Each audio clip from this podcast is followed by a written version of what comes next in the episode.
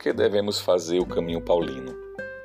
Em primeiro lugar, porque Paulo foi um homem apaixonado por Cristo. Na carta aos Gálatas, ele diz que foi conquistado. Aos Filipenses, ele declara que o conhecimento do Senhor se tornou seu maior bem. Na mesma carta aos Filipenses, ele conta um pouco de sua origem judaica. Circuncidado ao oitavo dia, conforme as prescrições bíblicas, da raça de Israel, da tribo de Benjamim. Hebreus, filho de Hebreus, quanto à lei fariseu, quanto ao zelo perseguidor da igreja. Logo cedo, Paulo foi enviado à escola para aprender um pouco mais sobre suas tradições. Ele mesmo diz que frequentou a escola de Gamaliel, que era uma das melhores escolas da época. Ele saiu dessa escola como fariseu.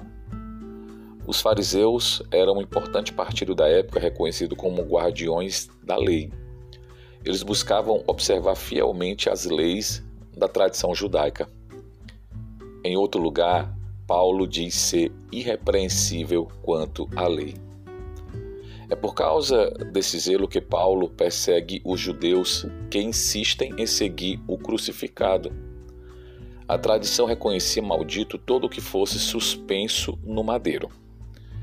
E mesmo que se dissesse que o crucificado havia ressuscitado, como alguns judeus espalhavam o partido de Paulo interpretava isso como uma loucura.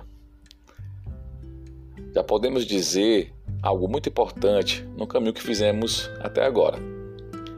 Temos que estudar, repito, temos que estudar. Mas aqui quero falar de um aprendizado que nem sempre é ensinado nas escolas o aprendizado da fé. Temos que aprender as lições que nos foram deixadas pelo Senhor. A primeira lição é aquela que nos vem da criação. Papa Francisco, na carta chamada Laudato Si, fala de uma espiritualidade ecológica. Isso significa dizer que podemos aprender com a criação.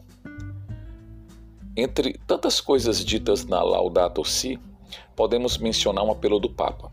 Precisamos de uma nova abordagem ecológica que transforme a nossa forma de viver no mundo, os nossos estilos de vida, a nossa relação com os recursos da terra e, em geral, a forma como olhamos o homem e vivemos.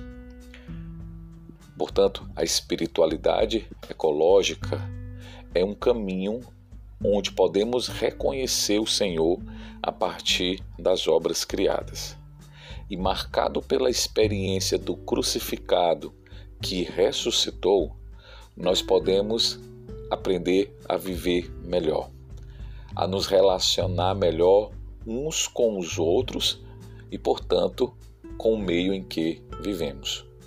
Cuidando, cuidando mais seria esse o caminho. A segunda lição vem da história devemos a aprender a ler os sinais dos tempos. O que aconteceu ontem, o que acontece hoje, vai influenciar o que irá acontecer amanhã.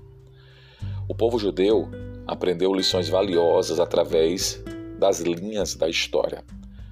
No próprio calendário litúrgico da tradição judaica, celebrado até os dias de hoje, eles contam e recontam as suas histórias.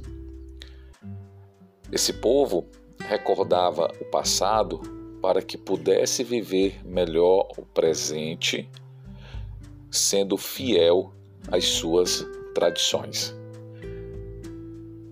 Muitos salmos nós encontramos o salmista rezar dizendo assim: Lembrem-se que vocês foram escravos no Egito e Deus os libertou com sua mão poderosa.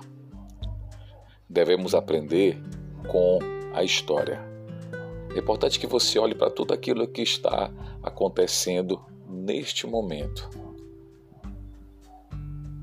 e procure aprender as lições.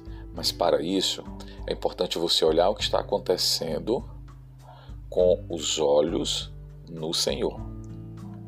Porque é Ele que vai fazer você enxergar corretamente o que está acontecendo. pedindo ao Espírito Santo o dom do discernimento para interpretar corretamente e assim agir conforme a vontade de Deus. A terceira lição vem dos livros. A palavra Bíblia significa biblioteca. Quando você abre a sua Bíblia, encontra muitos livros que querem nos contar a mesma coisa. Deus tem um projeto de salvação para a humanidade. Esse projeto passa pela nossa humanização. Quanto mais humanos, mais divinos. E isso é uma ação do Espírito Santo. O Espírito Santo que habita em nós trabalha para que sejamos mais humanos, portanto, mais divinos.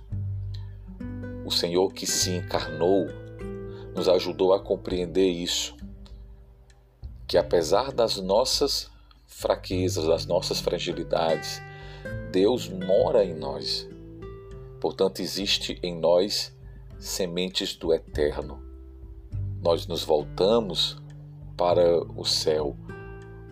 Como São Paulo diz em uma de suas cartas, devemos buscar as coisas do alto. E este mesmo apóstolo aponta na direção do Espírito. O Espírito que habita em nós, ele vai criando em nós estas relações mais harmoniosas consigo mesmo, com os outros e com o mundo que vivemos. Devemos ler a Bíblia, mas não para conhecer apenas aquilo que está escrito nestas páginas divinas, mas nós devemos ler a Bíblia para dialogarmos com Deus. Já dizia um santo, Deus fala conosco quando abrimos a Bíblia, quando lemos os textos sagrados. E nós falamos com Deus quando oramos. Então, é um diálogo constante quando nós nos aproximamos da Sagrada Escritura e estabelecemos este compromisso dialógico. Deus e eu, eu e Deus. Façamos o caminho paulino. Inspirado em Paulo, vivamos o aprendizado da fé.